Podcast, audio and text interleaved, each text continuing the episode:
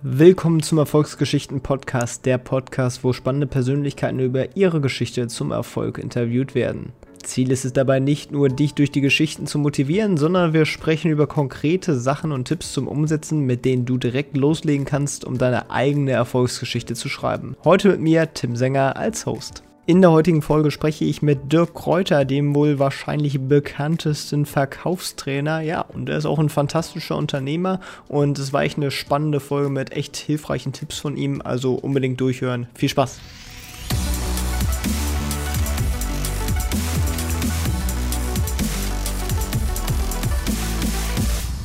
Ja, moin Dirk, wie geht's dir? Moin Tim, mir geht's gut. Super. Vielen Dank. Fantastisch. Ja, und äh, ich glaube, bei dir müssen wir auch gar keine Vorstellung machen. Das müssen wir bei anderen Gästen machen, aber dich äh, kennt man ja eigentlich. Also ich glaube, da ist man auch nicht in, in, untertriebener Phase unterwegs, wenn man sagt, du bist wohl der bekannteste Verkäufer, Verkaufstrainer Deutschlands. Ähm, und da wollen wir jetzt mal ein bisschen ja, hinter die Kulissen schauen und äh, starten am besten mal mit der Frage, wie hat das denn alles angefangen? Also wie bist du überhaupt äh, zum Verkaufen gekommen? Okay, wie bin ich zum Verkaufen gekommen? Ich glaube, ich habe schon immer irgendwas verkauft in meinem Leben. Schon immer. Ähm, mein Vater war zuerst Autoverkäufer, später Immobilienmakler. Und so war Verkaufen bei uns ähm, Alltag zu Hause. Ne? Damit bin ich groß geworden. Also der Begriff Kunde und Vertrag und Abschluss und so weiter, das kannte ich schon immer. Wie bin ich Verkäufer geworden? Ich habe eine kaufmännische Ausbildung dann noch gemacht. Da habe ich aber nicht wirklich verkauft. Ich wusste nicht, was das ist. Und nach dieser Ausbildung bin ich durch Zufall in den Außendienst gekommen. Und äh, Außendienst für Sportartikel und für Fahrräder. Und da habe ich dann das Verkaufen gelernt. So bin ich da reingekommen. Also es war Zufall aber ich habe es mein ganzes Leben schon gehabt. So, und jetzt vielleicht, wie bin ich dann Verkaufstrainer geworden? Das lief, das lief so, ich habe erklärungsbedürftige Produkte im Außendienst verkauft. Also, ähm, ich habe die teuersten Sportbrillen gehabt. Die Marke war damals sehr unbekannt, Oakley. Heute kennen die die meisten. Äh, ich habe damals Herzfrequenzmessgeräte für den Sport verkauft. Das war die Marke Polar. Heute sind die Marktführer. Und die Sachen kannst du rein verkaufen. Das ist dann deine verkäuferische Leistung, dass du einem Einzelhändler oder in einem Warenhauskonzern denen klar machst, dass sie diese Produkte nutzen. Aber dann ging es darum, dass die Sachen abverkauft werden, durchverkauft werden. Und dann bestellt der Händler nach. Und wenn er nachbestellt, dann bekomme ich Provision, ohne dass ich aktiv was machen muss. Also heute würde man sagen, ein passives Einkommen. Wobei Einkommen ist nie ganz passiv. Ja, und so bin ich dann zum Training gekommen. Ich habe immer nach einem Erstauftrag einen Termin gemacht für eine Produktschulung, habe dann abends nach Geschäftsschluss zwei, drei, manchmal vier Stunden die Verkäufer trainiert, wie sie denn die Produkte richtig verkaufen. Argumentation, Bedarfsermittlung, Einwandbehandlung, Preisargumentation, Argumentation gegenüber Wettbewerbsprodukten, Abschlüsse machen, Zusatzverkäufe machen und so weiter. Ich habe damals nicht diese Begriffe dafür gewählt, aber ich habe denen das beigebracht und das hat gut funktioniert. Die haben es gelernt, die hatten Spaß dabei, sie haben es angewendet, sie haben Erfolg gehabt, sie haben mehr verkauft und wenn sie mehr verkaufen, bestellen sie mehr nach und ich verdiene mehr Geld, weil ich dann automatisch meine Provision bekommen habe. So, und daraus ist dann über die Jahre ähm, ein Seminarkonzept entstanden. Ich habe verschiedene Trainerausbildungen gemacht. Und ja, dann gab es eine Zeit lang, wo ich beides parallel gemacht habe, Handelsvertretung und Seminare, dann nur noch Seminare, dann Seminare mit angestellten Trainern in meinem Team. In der Spitze waren das fünf. Und äh, dann angefangen mit offenen Seminaren äh, vor etwa zehn Jahren. Und 2016 habe ich dann angefangen, das Ganze mit Online-Marketing richtig in die Welt hinauszuschießen. Ja, und jetzt sind wir Marktführer in dem Bereich in Europa. Es gibt niemanden in Europa, der größere Seminare macht für Verkäufer. Ähm, soweit ich auch weiß, soweit ich weiß, auch nicht äh, in den USA. Also wir dürften da schon die Nummer eins sein, was die Hast, Gesamtteilnehmerzahl angeht. Einen Titel bekommen vom Guinness Buch der Weltrekorde? Ja. genau, ja, ja, Guinness Buch der Rekorde 2018, das größte Verkaufstraining damals in der Dortmunder Westfalenhalle. Ja, also Guinness Buch Rekord haben wir. Ähm, wir waren jetzt nach Tony Robbins die ersten, weltweit die ersten, die auch so ein riesen Online-Event gemacht haben mit vielen tausend Teilnehmern. Also man kennt die Bilder mit dieser 360-Grad-Leinwand. Das haben wir auch. Ähm, das haben wir uns bauen lassen und haben das auch jetzt aktiv in Gebrauch, teilweise auch für kleinere Seminare. Aber wir machen diese Vertriebsoffensive, das ist dieses Kennenlernseminar, das kennen die meisten von mir. Das machen wir jetzt auch, wenn es nicht anders geht, digital. Okay, ja. Ja, ich glaube auch so ein Punkt, wo du dann wirklich durchgestartet bist und ihr auch extrem bekannt geworden seid und du und deine Firma, ähm, war wirklich dieser Punkt, wo ihr ins Online-Marketing so ein bisschen eingetreten seid. Ähm, weil ja, also zumindest da sieht man auch, wenn man mal auf Google Trends guckt oder so, da ist dann auf einmal das, das Suchvolumen für deinen Namen äh, durch die Decke gegangen. Ähm, hat da vorher noch keiner so großartig was in dem Bereich gemacht und wart ihr da die Ersten oder wie erklärst du dir das, dass ihr da so, ja, so gut durchgestartet seid? Ähm, also die anderen, jeder hat ein bisschen was gemacht in meiner Branche, aber keiner konsequent, weil auch keiner es richtig konnte. Und bei mir kamen mehrere Punkte zusammen. Ich hatte mich schon seit 2015 in diesem Online-Marketing-Umfeld aufgehalten und habe geile Kontakte gehabt, habe eine Menge gelernt, wusste also, was geht. Dann kam dazu, ähm, ich habe den richtigen Partner kennengelernt, Raoul, äh, der auch in Dubai lebt. Und äh, Raoul ist einfach, was das angeht, ein Genie. Ja, und dann kam dazu, dass ich hungrig bin, dass meine Qualität äh, extrem gut ist, dass ich sehr viel Geld habe und auch bereit bin, das Geld zu investieren. Und all diese Faktoren kamen zusammen. Und 2016 haben wir dann nicht nur Online-Marketing richtig forciert und viele, viel Geld da ausgegeben, sondern auch das ganze Thema Social Media Marketing. Das sind ja zwei verschiedene Disziplinen. Wir haben im März 2016 einen Podcast gestartet, der jetzt über 15 Millionen Downloads hat. Wir haben unseren YouTube-Kanal mal wirklich professionell gemacht, über 900 Videos mittlerweile. Wir sind auf allen Social-Media-Kanälen omnipräsent. Ja, und da, das ging dann äh, auch richtig durch die Decke. Und du hast gesagt, ihr seid auch äh, in Europa ähm, mit die Größten oder der Größte, wenn nicht sogar.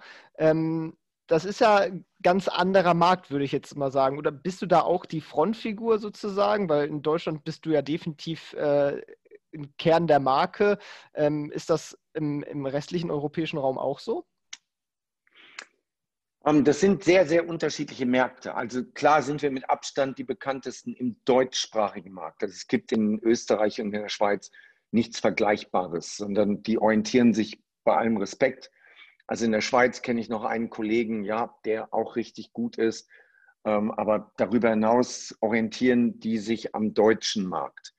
Ähm, Frankreich hat so etwas in der Form gar nicht. Frankreich ist da ganz anders aufgestellt. Ähm, Großbritannien orientiert sich einfach viel stärker an den Amerikanern, weil englischsprachig. Äh, Spanien weiß ich es überhaupt nicht, aber es gibt keinen in der Größenordnung. Aber es gibt witzige internationale Anekdoten. Also ich war, ich war hier zum Corona-Test in Dubai in einer Klinik und ich komme da rein und der Arzt begrüßt mich und sagt, hey, you are the motivational speaker from Germany. Yes, I saw your name and I, watch your videos on YouTube. Yes, I'm a big fan. So, das ist natürlich auch geil. Ne? Du triffst dann den Arzt in der Klinik in Dubai, der deine Videos guckt. Und das das gibt es ähm, sehr oft. Nicht in den USA, da nicht, die haben ihre eigenen Gurus, aber außerhalb der USA ähm, gucken die auch schon, was machen die Europäer. Mhm. Und dann, ähm, genau, vielleicht mal ein bisschen, um auf so ein Gefühl für die Firmenstruktur zu bekommen. Ähm, du hast ja ja, mehrere Unternehmen sozusagen. Eins davon ist der Bestseller Verlag, der unter anderem auch ähm, deine ganzen Bücher, schätze ich jetzt mal, am Namen Verlag veröffentlicht. Ähm, ähm, wie ist das Ganze aufgebaut? Also hast du das quasi so separiert und ähm, unterschiedliche Bereiche und ähm, kannst du da einen ungefähren Umschlag geben, wie so deine Struktur ist? Ähm, ich habe ja gestartet als Freiberufler. Verkaufstrainer ist ja gleichgesetzt mit einem Privatlehrer. Äh, du musst dann keine Gewerbesteuer zahlen und ähm, du hast ziemlich wenig Auflagen. Und dann habe ich vor elf Jahren jetzt, glaube ich, vor elf Jahren habe ich ähm, das, die Medien und die offenen Seminare abgetrennt von meinen freiberuflichen Arbeiten in eine separate GmbH. Das hatte Steuergründe, hatte aber auch den Grund, weil ich darauf, worauf du dich konzentrierst, da geht die Energie hin. Und ich wollte einfach, dass sich ganz wenige Leute in meinem Team nur auf offene Seminare und Medien konzentrieren. Und so ist der Bestseller Verlag entstanden. Ähm, so, dann ähm, ist im Grunde genommen nachher das ganze Seminarbusiness. Ich mache keine offenen, also ich mache keine Firmenseminare mehr. Ich mache nur noch offene Seminare, meine eigenen. Die laufen alle über den Bestseller Verlag. Und ähm, die Medien laufen auch über den Bestseller Verlag.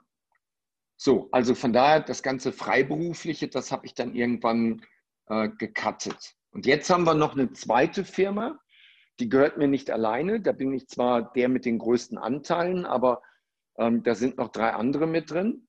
Und das ist My Best Concept. Die machen Online-Marketing, aber nicht für mich, sondern für unsere Kunden, weil unsere Kunden natürlich das Gleiche beobachtet haben wie du, nämlich ab 2016 haben die gesagt, wie machst du das? Und die zweite Frage war, okay, äh, kannst du das auch für uns machen? Und Raoul macht das nicht. Raoul hat, weiß ich nicht, drei Kunden und ähm, der arbeitet nicht für andere. Also haben wir eine Firma gegründet, damals mit Raoul zusammen, die jetzt für unsere Kunden Online-Marketing macht, also Performance-Marketing macht. Und das ist die Firmenstruktur. Also dahinter gibt es natürlich noch eine Holding und es gibt noch ein paar andere Sachen, aber das geht jetzt äh, zu sehr ins Detail. Es gibt halt auch die Besonderheit, ähm, viele, ich, ich kriege viele Nachrichten, die sagen, Dirk, ich will jetzt auch als Unternehmer nach Dubai, mir gefällt es in Deutschland nicht mehr, das wird immer komplizierter hier, die Gesetze und so weiter. Ich will auch nach Dubai. Und das geht aber nicht so einfach. Du kannst nicht einfach sagen, so, ich mache jetzt meine Firma zu oder ich nehme meine Firma mit. Da kommt das Finanzamt und äh, die nennen dann das Stichwort Wegzugssteuer. Und das musst du erstmal klären. Und deswegen habe ich mehrere Firmen als nur die beiden um eben genau diese Situation, die das Finanzamt braucht, abdecken zu können. Ja, jetzt hast du es auch gerade schon angesprochen. Ähm, du bist dann nach Dubai gezogen. Ähm, warum bist du nach Dubai gezogen? Also, also ich wollte schon immer am Meer leben, am Strand. Ähm, Wellen, Sonne, Wärme, Wassersport, das macht mich glücklich. Das, das ist meins. Mehr brauche ich nicht. Ne? Also ich brauche ich brauche keine Millionen auf dem Konto, wobei das beruhigt durchaus. Ähm, aber das ist das Wesentliche. Und dann sind wir Ende 2017, meine Frau und ich, zuerst in die Karibik gegangen. Wir haben acht Monate in der Karibik gelebt. Genauso am Strand, ähm, Wellen, Meer, Sonne, Wassersport, einfach nur geil. Der Haken ist, die Karibik hat dafür gesorgt, dass ich faul werde. Oder ich habe es zugelassen, ja, so alle Leute chillen dort nur, du hast dort ziemlich wenig ähm, Business-Energie. Und dann habe ich nach acht Monaten gesagt, das macht so keinen Sinn. Ähm, wir gehen nach Dubai. Dubai war sowieso die erste Wahl, aber meine Frau wollte damals nicht, sagt nein, ähm, das ist ein muslimisches Land, da fühle ich mich nicht wohl. Okay. Und dann sind wir von der Karibik ähm, 2018 rüber nach Dubai und sind seitdem dort. Ja, warum bin ich hier? Ich bin hier, weil ich erstmal das habe, was mich glücklich macht. Sonne, Meer, Strand, ähm, Wassersport, Wärme, das ganze Jahr über. Es gibt über 300 Sonnentage. Ähm, und dann kommt dazu eine unglaubliche Energie in der Stadt. Überall wird gebaut und alles, was denkbar ist, wird hier umgesetzt. Ähm, wenn irgendjemand auf der Welt eine innovative Idee hat, kannst du sicher sein, Dubai ist einer der ersten Plätze, äh, wo das umgesetzt wird. Also Energie, es sind hier unglaublich spannende Menschen. Es gibt hier sehr viel Reichtum, sehr viel Luxus, und mit Geld führst du in, in Dubai ein unfassbar schönes Leben. Das ist, das ist der Grund. Und dann kommt noch dazu, ähm, für meinen Alltag, ich fliege ja für die Seminare immer nach Deutschland. Ähm, ich brauche halt immer eine gute Flugverbindung. Und zu normalen Bedingungen ohne Corona gibt es vier Flughäfen, die in Deutschland angeflogen werden von Emirates und äh, das zweimal am Tag. Ich kann also äh, heute Nachmittag entscheiden, dass ich morgen Mittag in Deutschland irgendwo sein will. Und dann buche ich schnell einen Flug. Es gibt immer genügend Tickets. Ähm, 8.30 Uhr auf die Maschine, 13 Uhr bin ich in Frankfurt oder in Düsseldorf ähm, oder in München oder in Hamburg. Und das ist natürlich, das hatten wir in der Karibik nicht. Da gab es einmal in der Woche einen Flug äh, nach Deutschland. Und das war, das war damals kompliziert. Deswegen bin ich in Dubai und kann es also es ist nicht für jeden was, ne? aber die Menschen aus meinem Umfeld fühlen sich hier alle sehr wohl. Ja, das ist schon mal gut zu hören, dass es dir überhaupt ermöglicht wurde, mehr oder weniger nach Dubai zu ziehen. Das hängt ja auch so ein bisschen ähm, damit zusammen, so einer schönen Sache, Entkopplung Zeit und Geld, also diese Arbeit äh, gegen Zeit sozusagen. Ähm, und äh, also wo man seine Arbeitszeit gegen Geld tauscht. Und ähm, weil gerade als Verkaufstrainer und äh, gerade als Person sozusagen bist du ja auch immer noch ähm, präsent sozusagen und ähm, ja, musst diese Zeit nutzen. Aber generell hast du es geschafft, das ähm, zu entkoppeln durch Delegieren etc. Kannst du da ein bisschen zu erzählen, wie du da vorgegangen bist und ähm, ja, ob es dir leicht gefallen ist? Das hat viele Jahre gedauert. Ähm, wenn ich es heute jemandem erkläre, das geht alles viel, viel schneller. Das bringe ich ja auch meinen Teilnehmern in den Seminaren bei. Also ich bin zwar Verkaufstrainer im Kern, aber ich habe auch Seminare zum Thema Mindset, zum Thema Marketing, Online-Marketing, zum Thema Systematisieren als Unternehmer. Ich habe eine sehr erfolgreiche Mastermind, ich habe ein Mentoring-Programm und so weiter. Also ich bringe es auch meinen Teilnehmern bei.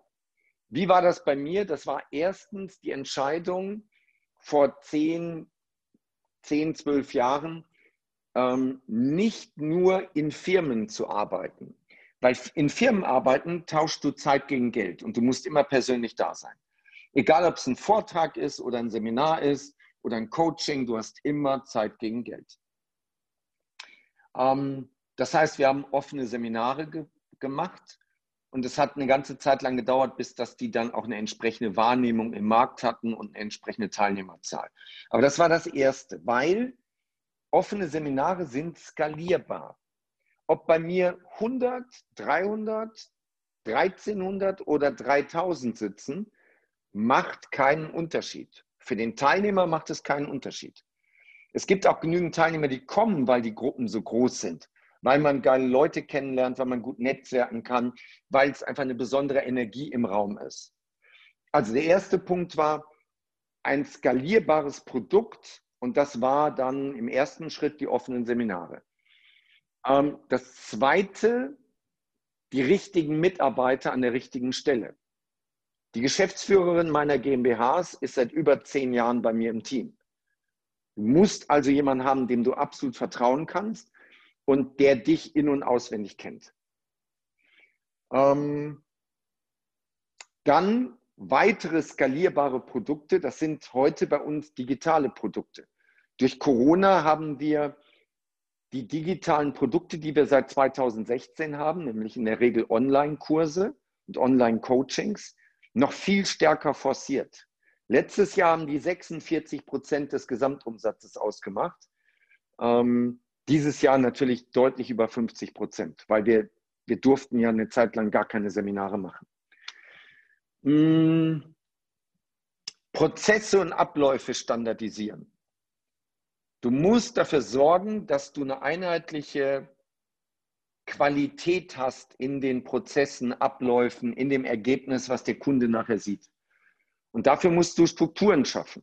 Also wenn zum Beispiel jemand eingearbeitet wird, dann wird er das im Schwerpunkt über Videos. Auf dem Server gibt es für jede Tätigkeit, die sich wiederholt, Videos, wo genau erklärt wird, wie du das machen musst. Das heißt, wenn du jemanden einarbeitest, arbeitest du ihn einmal ein, dokumentierst das Ganze mit Video und stellst das auf den Server. Und jeder, der danach kommt und die gleiche Tätigkeit machen soll, der guckt sich das Ganze nur noch auf den Videos an. Das ist so ein Beispiel dafür, dass du Strukturen schaffen musst. Also nochmal zusammengefasst, du brauchst ein skalierbares Produkt, du brauchst die richtigen Mitarbeiter an der richtigen Stelle, du brauchst standardisierte Prozesse und Abläufe. Das ist es. Ja, und dann, dann ist es natürlich auch dein Kopf, ähm, dass du jetzt weißt, du arbeitest nicht mehr nur im Unternehmen. Also ich arbeite, ich glaube, 60 Tage im Jahr im Unternehmen. Ähm, das sind dann die Seminare und das sind die Masterminds.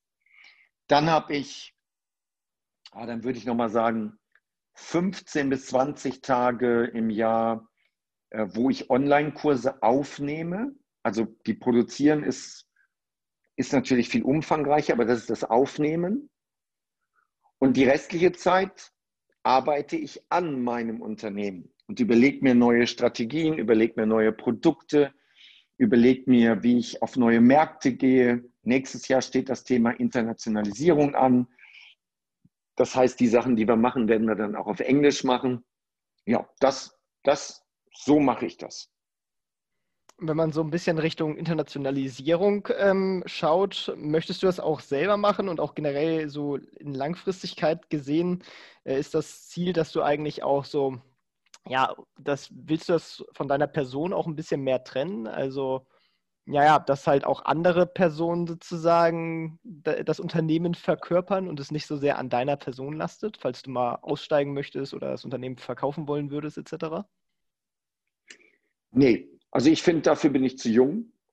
ähm, wir, sind, wir sind so schnell gewachsen, weil ich eben eine Personenmarke bin und weil wir uns für eine Personenmarke entschieden haben. Und weil es keine Götter neben mir gibt. Ja? Wir haben in der Vergangenheit unheimlich viel ausprobiert. Jeder, der mit mir mal eine Zeit lang zusammen unterwegs war, hat davon unglaublich profitiert. Also ich gebe dir mal eine Zahl.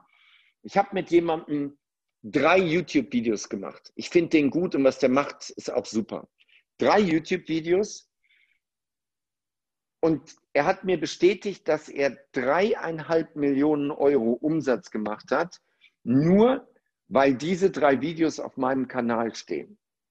So, das ist jemand, der vorher komplett unterm Radar war. Niemand kannte den. Der war damals schon erfolgreich, aber der hat im Verborgenen gearbeitet. Und seit den Videos ist er in der Sichtbarkeit und nochmal dreieinhalb Millionen in zwei Jahren, nur weil er auf meinem Kanal war. Also erstens, ich bleibe Personenmarke. Ich bin 53 geworden vor ein paar Tagen. Ich werde mindestens noch 15 Jahre das Tempo so weiterhalten. Mindestens. Ähm, ich entdecke immer mehr Dinge, die äh, dafür sorgen, dass ich noch mehr Energie geben kann. Das ist cool. Ähm, wir werden dann irgendwann sicherlich gucken, dass wir andere Referenten aufbauen. Aber da kannst du mich in zehn Jahren das erste Mal wieder darauf ansprechen. Vorher auf keinen Fall. Und Internationalisierung, natürlich habe ich nicht vor, jetzt über, durch die ganze Welt zu fliegen für irgendwelche Seminare. Ich habe nicht vor, in Australien, USA oder sonst wo Seminare zu geben, sondern das, was ich jetzt kann, was ich habe an Content, was wirklich richtig gut funktioniert, wo uns unsere Kunden ein mega Feedback geben wo unsere Kunden uns Resultate, Ergebnisse präsentieren, die, die phänomenal sind. Die Sachen werden wir auf Englisch produzieren als Online-Kurse und als Online-Coachings und die gibt es dann eben international zu kaufen. Der, Inter, der internationale Markt, der englischsprachige Markt, ist 40 Mal größer als der deutschsprachige Markt. Also normalerweise hätte ich vor zehn Jahren, wenn ich diese Zahl gewusst hätte, vor zehn Jahren schon damit begonnen. Aber ich habe die Zahl erst vor kurzem erfahren, dass es wirklich Faktor 40 ist. Und wenn ich mir vorstelle, prima, wir machen all das, was ich jetzt habe, auf Englisch, legen da genauso viel Geld drauf fürs Online-Marketing, gucken mal, was rauskommt, dann wird das ein spannendes Abenteuer. Ja, so richtig geschadet hat es dir ja auch nicht, dass du dich erstmal auf den deutschen Markt fokussiert hast. Das hat ja auch sehr gut funktioniert. Und vielleicht damit auch passende Überleitung zur, zur Frage Fokussierung aufs Kerngeschäft, weil du hattest ja, haben wir ja auch schon angeschnitten, ähm, immer verschiedene Sachen äh, mal gemacht, ähm, hast dich aber dann an einem Zeitpunkt entschieden, dich sozusagen zu fokussieren. Was war der Gedankengang so dahinter? Hm, ich, ich möchte ein Bild mit dir teilen. Der reichste Mann auf diesem Planeten ist, weißt du es? Ja, also Jeff Bezos oder Bill Gates müsste das sein, je nachdem. Ja, Jeff, Jeff Bezos mit Abstand. Jeff Bezos, selbst nach der, nach der Scheidung, und seine Frau hat ja 50 Prozent seines Vermögens bekommen, selbst nach der Scheidung, Jeff Bezos ist mit, ich glaube, knapp 140 Milliarden versteuertem Privatvermögen der reichste Mann auf diesem Planeten. Und Jeff Bezos hat eine Kernfirma, nämlich Amazon, und alle anderen Sachen, die er macht, sind dran geflanscht. Ähm, also wirklich ein Kern und um den Kern so intensiv gekümmert, ähm, dass der gewachsen ist. Und damit ist er zum reichsten Mann auf diesem Planeten geworden, in relativ kurzer Zeit. Ähm, so, und Jetzt nehmen wir ein anderes Beispiel. Äh, Richard Branson von Virgin. Richard Branson hat ein Vermögen von 5 Milliarden, ist also auch sozial abgesichert. Wir müssen uns keine Sorgen um ihn machen. Aber Richard Branson hat 400 verschiedene Unternehmen, die zum Großteil nichts miteinander zu tun haben. Er ist komplett diversifiziert. Und das ist für mich das spannende Bild, nämlich zu sehen, einer konzentriert sich auf sein Kernding, nämlich das Kernding ist Amazon. Und der andere diversifiziert ohne Ende und schafft nur einen Bruchteil dessen, was Jeff Bezos an Vermögen aufgebaut hat. Also ich habe eine Menge ausprobiert. Ich habe viele Optionen gezogen. Aber schlussendlich muss ich sagen, ähm, die Strategie von Jeff Bezos ist genau die richtige. Wir flanschen das, was wir haben, an unsere Kernleistung für unsere Kunden dran. Also am Anfang waren es Seminare, dann kamen Vorträge, dann kamen Bücher, dann kamen DVD-Pakete, Online-Kurse, offene Seminare. Jetzt kommt das Thema Online-Marketing dazu ein ähm, bisschen Social Media Marketing, aber es ist alles um den Kern, nämlich um die Kundenbedürfnisse herum.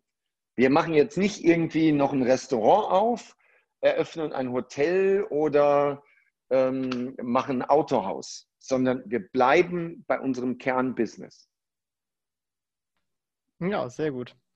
Und ähm, ich finde, das gibt auch ein ganz gutes Bild darüber, was alles so, ja, in so eine Entscheidung reinspielt, was für eine Strategie man eigentlich überhaupt äh, angehen möchte, weil beides hat ja auch im Falle von Richard Branson äh, funktioniert. Das eine hat nur deutlich besser funktioniert. Ähm, genau. Und ähm, ja, was funktioniert besser? Da das ist ein ganz schöner Eintritt sozusagen in den nächsten Teil des Podcasts, denn es geht ja hier auch immer um das Mitnehmen von praktischen Dingen, die die Hörer direkt umsetzen können. Und ich finde, du hast ein sehr interessantes Buch geschrieben, was ich meinem 18-jährigen Ich raten würde.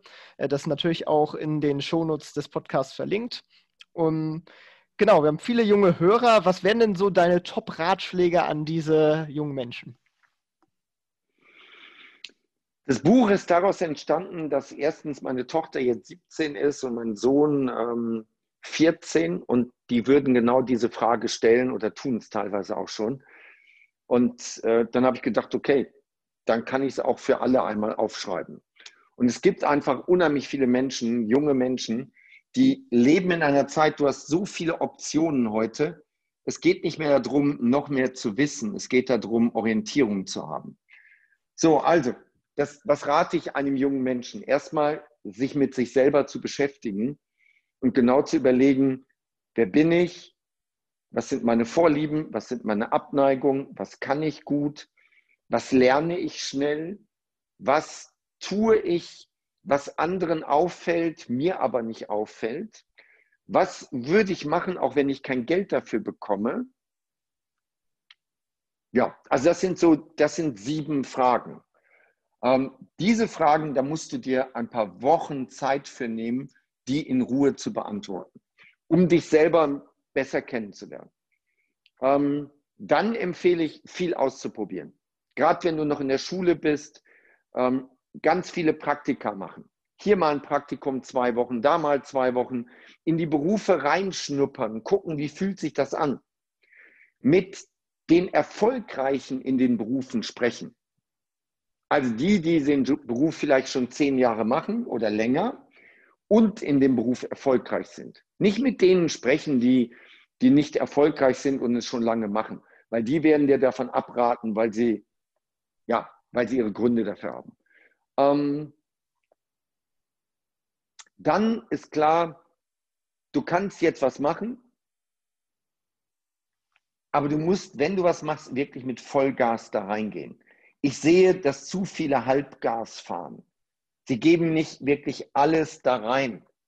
Ähm, sie probieren es mal ein bisschen aus. Sobald ein bisschen Widerstand kommt, suchen sich was anderes. Sie haben immer einen Plan B in der Tasche oder einen Plan C auch noch. Es geht immer the next the next shiny thing, was da am Weg ist, irgendwas, was wieder glitzert und interessant aussieht oder sich interessant anhört. Und dann gehen sie hin und machen das nächste wieder. Ähm, eigentlich kannst du das machen, bis du so 25 bist. Bis dahin solltest du langsam mal eine Entscheidung treffen, wo du hin willst. Und selbst das ist nicht in Stein gemeißelt. Ne, du kannst mit 35, mit 45, mit 55 kannst du immer noch deinen Beruf wieder komplett wechseln. So, also das ist das Wesentliche. Lerne dich selber am besten kennen. Frag dich, wie du den Menschen am besten helfen kannst damit. Und daraus ergibt sich nachher der Beruf, den du hast. Es gibt noch einen großen Fehler. Der Fehler ist, ähm, sich auf irgendwas zu fokussieren, was kein Geld bringt, respektive wo kein Geld ist. Es gibt eine ganz starke politische Tendenz Richtung links in Deutschland. So nach dem Motto, Geld ist nicht gut, die Reichen sind alle blöd, die sind nur gierig und egoistisch. Ähm, man braucht nicht viel Geld, um glücklich zu sein. Und hinter all diesen Aussagen stecken Glaubenssätze, die dafür sorgen werden, dass diese Menschen, die so denken, nie vernünftig Geld auf ihr Konto bekommen. Für die wird Geld immer ein Thema sein, nämlich weil sie zu wenig davon haben. Und das ist nochmal wichtig. Also wenn ein junger Mensch sagt, ich möchte ins Business, ich möchte Unternehmer werden, mich selbstständig machen oder ich möchte eine Karriere in einem Unternehmen machen, aber immer auch im Hinblick, kann ich genügend Geld verdienen, um mir meine Träume zu erfüllen, um die Sicherheit zu haben, die ich haben will dann ist es wichtig, vorher genau darauf zu achten. Also man sagt so, wer hat mein Geld? Gibt es in der Branche überhaupt Geld? Ja. Auf jeden Fall sehr wertvolle Tipps. Ich würde das sogar in dem Sinne nochmal ein bisschen untermauern in der Hinsicht, dass ja dieses linkere Denken sozusagen, Geld ist schlecht, ähm, das heißt auf keinen Fall, dass man nicht in verschiedenen Tätigkeiten kein Geld machen kann, wo es zum ersten, auf den ersten Blick nicht so aussieht ähm, sondern da kommt dann der Unternehmergeist ja auch ins Spiel. Ähm, schaffe ich es, eine Sache ähm, so zu monetarisieren, dass da, wo vorher kein Geld zu holen war, ähm, ja, dass man da auf einmal was rausholen kann. Das sieht man, finde ich, sehr gut auf Social Media, auf YouTube etc., wo Leute einfach mit ihren Hobbys ähm, auf einmal, ja, dann doch ein, jetzt nicht zwingend ein großes, aber auf jeden Fall ein Business draus machen konnten und sich zumindest auch so das refinanzieren können, weil Geld ist eben nichts Schlechtes. Mhm. Ich habe eine hab ne kleine Anekdote dafür. Ähm, wie gehe ich an so ein Thema ran oder was würde ich jungen Menschen raten? Also der erste Punkt ist, es gibt eine Regel, wenn du Amazon FBA machst, also Fulfillment bei Amazon. Nimm kein Produkt, was es noch nicht auf Amazon gibt. Das ist die erste Regel. Nimm ein Produkt, was auf Amazon schon gut läuft und mach das besser. Und dann verdienst du Geld. Das heißt im Klartext, komm nicht immer auf die Idee, dass du das Rad komplett neu erfindest. Ja, so etwas gibt es, ohne Frage. Aber die Wahrscheinlichkeit, dass du daneben liegst, ist sehr wahrscheinlich tausendmal größer, mindestens tausendmal größer, als wenn du etwas machst, was es schon gibt und du machst es einfach noch besser. So, zweiter Punkt dazu. Dietrich Mateschitz ist mit 23 Milliarden Euro der reichste Österreicher. Und das hat er gerade mal in 30 Jahren gemacht. Übrigens Jeff Bezos auch gerade mal in 30 Jahren. Und wie hat er das gemacht? Also, Mateschitz ist Red Bull. Gehört ihm Red Bull? Nein, ihm gehören gerade mal 49 Prozent der Anteile. Ihm gehört nur 49, aber trotzdem ist er der reichste Österreicher. Er war als Marketingmanager in Thailand und hat irgendwann eine Zeitung aufgeschlagen. Da war eine Liste drin mit den reichsten Thailändern.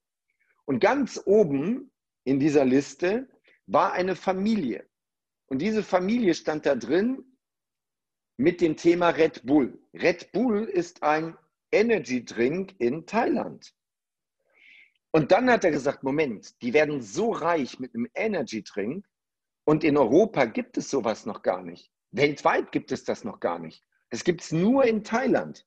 Dann hat er die Familie kontaktiert und hat gesagt, so, ich möchte Red Bull außerhalb von Asien vermarkten. Und dann haben die gesagt, prima, machen wir 51 für uns, 49 für dich. Und dann hat er Red Bull, ja, in Europa, weltweit, außer Asien, richtig gepusht und ist damit Milliardär geworden. Die Ableitung, die ich davon habe, jedes Jahr gibt es ein Sondermagazin von Forbes. Und zwar ist das, das die Sonderausgabe heißt Billionaires, also Milliardäre.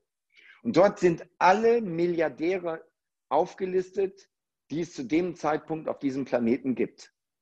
Und ich nehme mir jedes Jahr diese Liste und setze mich in Ruhe in die Ecke und gehe diese Liste von vorne bis hinten durch. In welchen Ländern leben die meisten Milliardäre? Ähm, wo kommen die meisten neuen Milliardäre her? Ähm, welche Milliardäre haben die höchsten Steigerungen? In welchen Branchen sind die? Was für Geschäfte machen die? Und das ist spannend.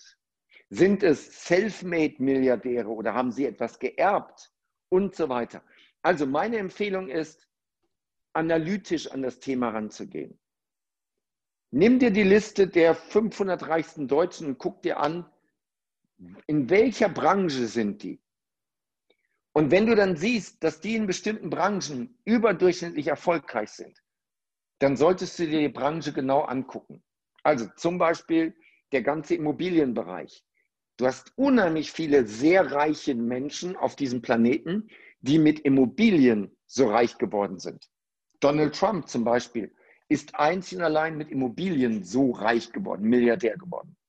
So, und jetzt kannst du hingehen und sehr analytisch rangehen und sagen, okay, welche Branche interessiert mich? Welche Branche finde ich spannend? Und welche Branche hat das Potenzial, dass dort mehrere Milliardäre gut von leben können. So würde ich das Ganze angehen. Ja, da gibt es auf jeden Fall jetzt einige neue äh, Forbes-Abonnements.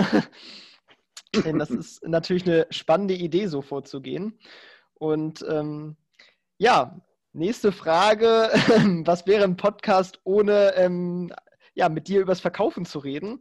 Ähm, was wären so die drei praktischsten Tipps, die du unseren Hörern mit auf den Weg geben würdest zum Thema Verkaufen?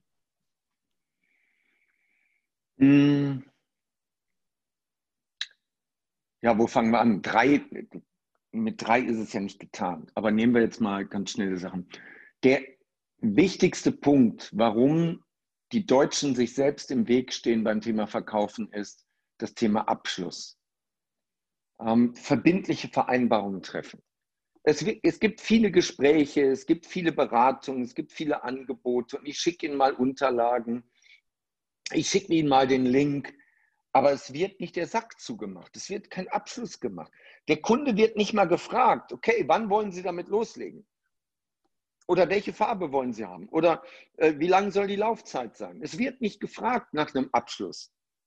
Der wichtigste Punkt für alle Deutsche, Österreicher und Schweizer ist, verdammt nochmal, schaff Verbindlichkeit, frag nach dem Abschluss. Der zweite Punkt ist, der Wurm muss dem Fisch schmecken und nicht dem Angler.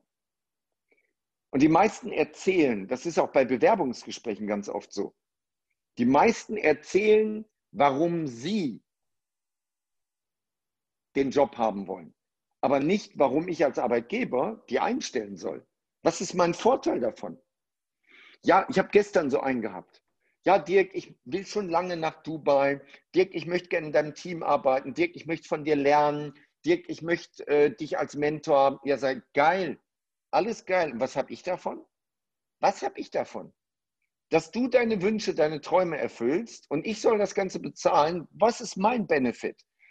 Und das ist, das ist das Entscheidende. Der Wurm muss dem Fisch schmecken und nicht dem Angler. Das heißt, wenn du verkaufen willst erfolgreich, dann überleg dir, was hat dein Kunde davon, dass er bei dir kauft. So, und ein drittes, ähm, ein Kunde kauft dann, wenn das Produkt oder die Dienstleistung ihm einen Vorteil bringt. Finde also heraus, was sind die Wünsche und Bedürfnisse deines Kunden. Und wenn du das weißt, ist es sehr einfach zu verkaufen. Also du erfragst in der Regel die Wünsche und Bedürfnisse das Potenzial deines Kunden. Und wenn du jetzt weißt, dass dein Produkt da passt, dann ist es nur noch eine Formsache, das passend zu machen. Das sind die drei Tipps. Abschluss. Der Kunde kauft immer nur seinen Vorteil. Und mach eine Bedarfs- und Bedürfnisanalyse.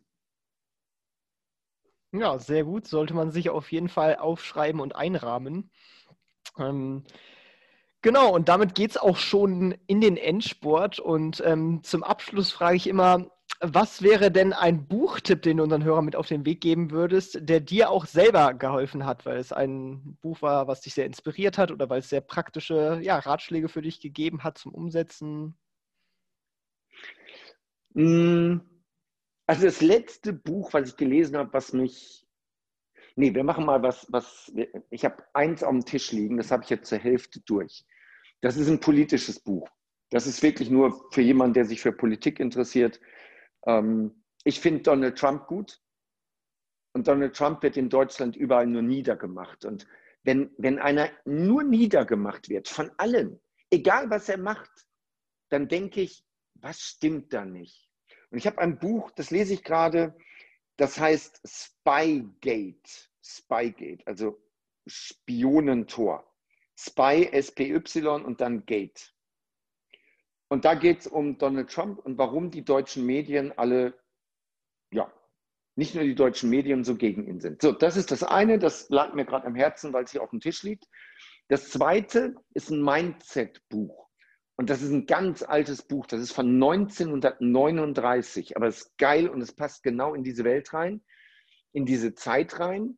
1939 Wirtschaftskrise, Weltwirtschaftskrise, kurz vor dem, vor dem Ersten Weltkrieg, kam, äh, Quatsch, Zweiten Weltkrieg kam das Buch raus von Napoleon Hill. Das bekannteste Buch von Napoleon Hill heißt ähm, Denke nach und werde reich. Und das Buch, was er direkt danach geschrieben hat, das ist das Interview mit dem Teufel. Das hat auf Deutsch einen ganz komischen Namen, aber wenn man jetzt Napoleon Hill mal googelt oder bei Amazon guckt, ich verlinke es auf jeden Fall Interview in den mit, Wunderbar, genau. Das Interview mit dem Teufel, das ist ein fiktives Interview, wo er dem Teufel Fragen stellen kann, warum der Teufel 98 Prozent der Menschen im Griff hat und äh, warum die 2 Prozent, was sind die 2 Prozent, die er nicht im Griff hat? Was ist der Unterschied? Und das ist so geil. Also ich habe, glaube ich, einen halben Textmarker leer geschrieben in diesem Buch und empfehle das gerade sehr, sehr gerne weiter. Also wenn es um das Thema Mindset geht, um Erfolg geht, dann ist das Buch eine Herzensempfehlung.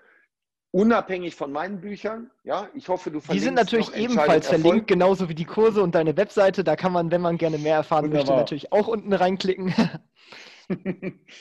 Tim, danke dafür schon mal. Ja, gerne doch. genau. Dann wären wir aber auch direkt schon am Ende. Ich möchte mich sehr äh, bedanken, dass du hier im Interview warst und äh, würde dir auch die letzten Worte ähm, für diese Folge überlassen. Es würde mich freuen, wenn du da auch nochmal deinen ultimativen Ratschlag für Erfolg drin mit verpacken könntest. Der ultimative Ratschlag ist, lerne verkaufen. So, was meine ich damit? Wenn du nicht in der Lage bist, die Leistung, die du hast, richtig zu kommunizieren, sprich zu verkaufen, dann ist die Leistung an sich nichts wert. Leistung hat erst dann einen Wert, wenn ein Kunde einen Wert in dieser Leistung sieht und bereit ist, dafür auch Geld zu bezahlen. Und das ist der große Unterschied. Die meisten Gründer konzentrieren sich auf ein geiles Produkt, auf die geile Geschäftsidee, auf Investoren und so weiter. Aber das Wichtigste ist, dass du Kunden hast, die es kaufen. Und deswegen aus meiner Sicht, zuerst mal verkaufst du es, selbst wenn dein Produkt noch nicht ganz fertig ist. Und später schauen wir dann mal, wie wir das Produkt so fertig machen können, dass es wirklich funktioniert. Guck dir Microsoft an. Du hast Bill Gates eben mal kurz genannt. Hat Bill Gates jemals eine fertige Version bei Microsoft veröffentlicht? Nein, weil weil wir permanent irgendwelche Updates im Hintergrund laufen haben, wenn wir mit Microsoft Office arbeiten. Permanent gibt es im Hintergrund Updates. Jedes Update heißt, ey, das Produkt war noch nicht fertig und äh, wir haben jetzt unsere Hausaufgaben gemacht und jetzt korrigieren wir mal die Fehler, die gerade gemacht wurden. Das hast du mit jedem Update äh, bei, einem, bei einer App. Wie viele Updates, wenn du, wenn du in den App Store gehst, und du siehst dann, äh, ey, 45 Updates. Und dann guckst du, was ist denn da das Update? Ja, und dann steht da, wir haben die Bugs korrigiert, wir haben es benutzerfreundlicher gemacht und so weiter. Und dann weißt du, okay, das Produkt war nicht fertig. Sie haben es aber erstmal verkauft und jetzt machen sie es langsam fertig. Also das ist extrem wichtig. Das Leben ist ein Verkaufsgespräch. Egal, was du im Leben erreichen willst, du musst gut verkaufen können. Der ultimative Ratschlag ist, lerne, egal wie alt du bist, gut zu verkaufen. Das war's auch schon mit dieser Folge vom Erfolgsgeschichten Podcast. Alle angesprochenen Links findest du in den Shownotes und auf erfolgsgeschichten.org. Wenn dir die Folge gefallen hat, dann hinterlasse gerne eine Bewertung auf iTunes und Co. Wir hören uns dann in der nächsten Folge wieder und denk dran, nur durch Taten kommt man zum Erfolg. Also, leg los!